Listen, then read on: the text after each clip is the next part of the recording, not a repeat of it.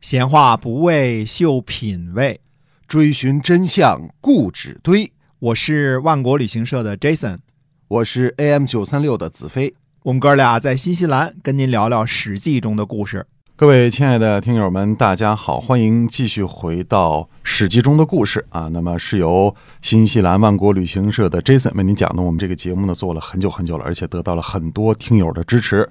那我们新西兰万国旅行社呢，Jason 给我们简单介绍一下好不好？啊，是的，新西兰万国旅行社呢是在新西兰的一家华人旅行社。嗯，那么有做跟团游，这是最大的一宗啊，适合于五十岁以上的朋友们参加。那么还有其他的自助游，还有自驾游。自助游和自驾游都是我们新开发的项目。那么在新西兰呢，万国旅行社是非常的有名的，对，嗯已经二十二年了嘛。二十三年了。二十三年了啊，嗯哎又过长了一年儿了又长了一岁哈、嗯这个，而且呢，不同年龄段、不同需求这样的消费的群体呢，都是能够找到比较合适的产品哈。对的，哎，那我们今天呢，继续来跟您讲《史记》中的故事啊，我们又还要讲到苏秦是吧？哎，对的，嗯，苏秦呢又一次来到齐国，在华章南门拜见了齐闵王。齐闵王说呢：“昔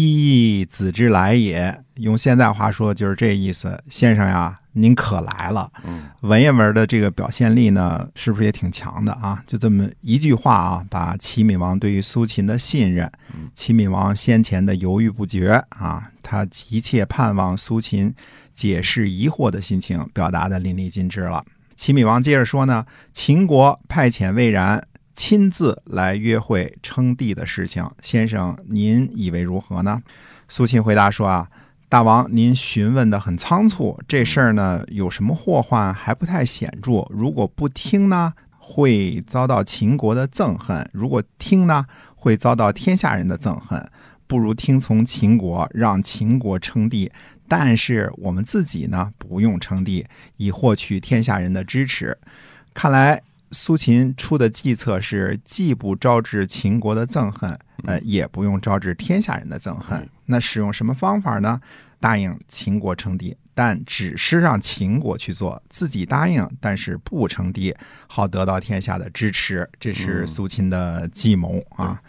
那么苏秦接着解释说呢，说秦国称帝，如果天下诸侯都顺从，那样呢，大王你也称帝，不过时间呢早点晚点而已，无损于帝的名号。秦国称帝呢，天下人不顺从，那样大王您也不称帝了，好收取天下的人心，这可是很大的助力呀、嗯苏秦先生呢，从燕国刚刚来到齐国，就在华章门拜见了齐闵王，就遇到了重量级的询问。而苏秦呢，在顷刻之间就能有条有理地分析出其中的利害啊，其中的利弊。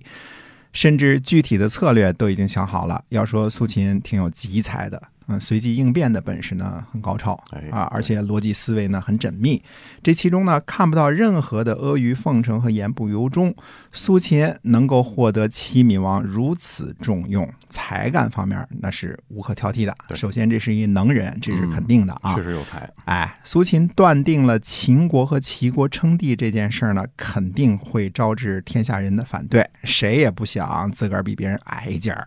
可是苏秦呀，也看到了齐闵王对于这件事儿呢跃跃欲试，苏秦的这个火候啊，把握得很到位。嗯，先答应魏然，不过行动呢迟缓一些，先看看天下呢对于秦国称帝的反应再说。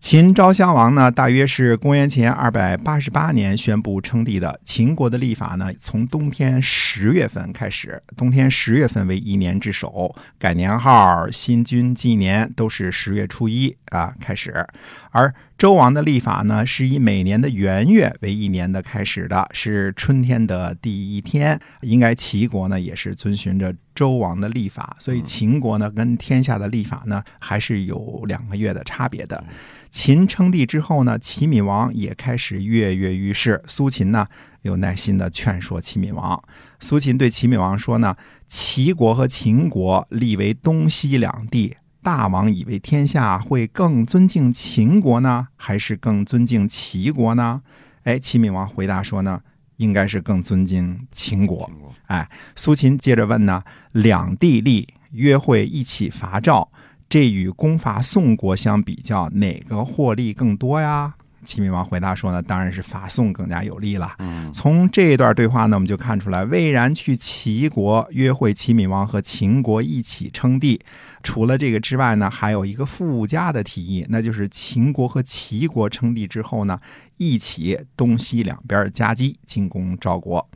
这种情况呢，苏秦是一定会尽力阻止的，因为如果真的齐闵王答应和秦国一起称帝，而且东西共同夹击赵国，赵国恐怕不妙。如果齐国真的与秦国一起瓜分了赵国，或者说重创赵国，那样齐国得到的一定是靠近东部的赵国的土地。嗯，对吧就把赵国分东西就瓜分了哈，哎，对，那样东北角的这个燕国就彻底的危了啊，绝对危了。那是是吧？嗯所以苏秦呢，呃，说话的技巧呢很高，他知道齐闵王呢心心念念的就是要吞并相对弱小的宋国。齐闵王呢，虽然跟赵国最近不是很愉快，但是赵国毕竟比宋国强大太多了，直接跟赵国翻脸，前途非常的不确定，对吧？那么赵国翻脸翻不好了之后，自己可能就玩完了。他不是宋 国，他不不是宋国哎不是那么好欺负的啊。 对的嗯紧接着呢，苏秦对齐闵王呢就献出了他的计策：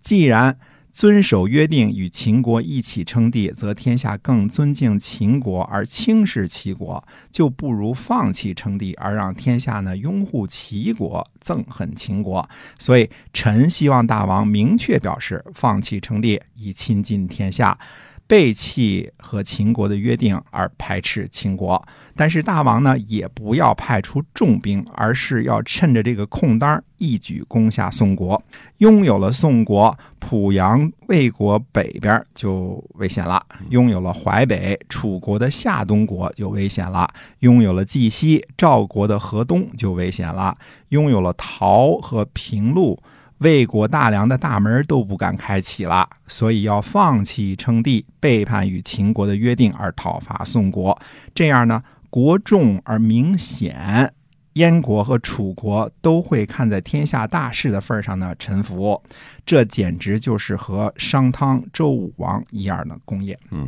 相信呢，齐闵王听了这个苏秦一段话之后呢，一定会是龙颜大悦啊， 很开心啊。嗯这话说的是呃有条有，你看这个苏秦的条理和他的逻辑性是非常强的，是这个说服力是很强的，嗯呃，简直是句句说到齐闵王的心坎上了、嗯啊。那么苏秦说的这段话有毛病吗？没有啊表面上看嗯一点毛病都没有， 没有 句句是金玉之言啊。嗯至于齐闵王会这样看的，他知道他会这样看的。后来呢，齐国的行动轨迹就几乎是依照苏秦的计策一步一步执行的。那真正的毛病在哪儿呢？哎，就在于呢，天下大势和人心走向的变化。嗯，变化这个是一个关键的一个词儿啊。对，世界局势呢，犹如一盘棋，而且是一盘活棋。那么下过棋的人呢，都知道啊千古无铜盘，嗯啊千古没有任何一盘围棋是下的跟上一盘是完全一样的对啊就。是你永远不可能跨入同一条河里，是吧？啊 是的，它不停可的在能变的。化。对，因为棋局呢是随着发展变化的。嗯只有苏秦心里知道呢，如果齐闵王采纳了他的计策，不管宋国是否攻得下来，齐国呢都会形成这样一种局势：首先得罪秦国，其次威胁赵国和楚国，再其次威胁魏国和濮阳的魏国，一定会得罪天下所有的诸侯。而齐闵王认为呢，最最安全的方向。表面上无所作为的燕昭王是齐国最大的隐患和仇敌。嗯，一旦齐闵王得罪了所有的诸侯，燕昭王是一定会露出他的獠牙的。苏秦从始至终都是在坚决地执行他和燕昭王制定好的战略嗯，鼓励齐国攻取宋国，进而得罪天下。只有苏秦和燕昭王知道，宋国是鱼饵，不是鱼。可是齐闵王却自始至终地认为宋国是一条大鱼，呃，不但是一条大鱼可以养肥齐国，而且宋国的土地呢会给齐国提供绝好的桥头堡，从而震慑所有的邻居，成为新一代的霸主。啊，苏秦这里呢，明里暗里的这一套呢，可以说把《无间道呢》推向了顶峰。呃，可以说古今中外无出其右者。这种随机应变的临场的这种发挥啊，刹那间就能把形势判断的非常的清晰，而且知道各个方面的情况，齐闵王怎么想的，应该怎么说，应该怎么说服他，天下大势如何，火候拿捏的分毫不差。嗯，这个是这个是现场的集才啊，这对个相当了不得，而且把自己心里的那一套深深的藏起来了，嗯， 对吧？处处保护着燕国的利益，对，啊让齐闵王一看，觉得哎，你这是为我着想哈，为我制定了哎这样一这个战就略。是高手啊！嗯这个无招胜有招啊， 对吧？对对对这绝对是高手，不用什么提前设计好的招数，我随时都可以随机应变。嗯那么苏秦是使用什么方式这样深得齐闵王的信任呢？我们看一看《战国策》中记录的苏秦说齐闵王一章。再次呢说一下刘向的伟大，这里啊，有了苏秦说齐闵王这一章节的记录呢，则知道苏秦生活在齐闵王时代，这与《苏秦列传》和《张仪列传》中的记载是相互矛盾冲突的。嗯虽然刘向深信啊这两个传记的内容是非常正确的，那相信他这个文字，嗯并且把它们编排在各国策论的前边儿，但是把矛盾的篇章也保存下来了，嗯，对吧？哎，这样呢，才可以让我们今天呢判断真伪，为苏秦翻案，保存原始资料，不以自己的好恶为取舍。这是刘向作为学者非常伟大的地方，哎，对哎，而且呢，这个历史上真实的《无间道》比这个电影里还要厉害多了，对精彩厉多害了多啊了。这个嗯原来是这么一套，然后突然就能改过来，这就像下棋的高手一样，管你怎么走呢，往东走西走，打劫都行。啊哎，，对，嗯哎而且忽悠了你，你还不知道我我已经被忽悠了，没秦错始皇，没错，哎啊，俩不是一个等级的。啊，嗯，他觉得嗯去打鱼了，其实呢自己上钩了哈。哎，哎，好，那么今天我们这个《史记》中的故事呢，就先跟大家分享到这儿啊，非常精彩的这个苏秦作为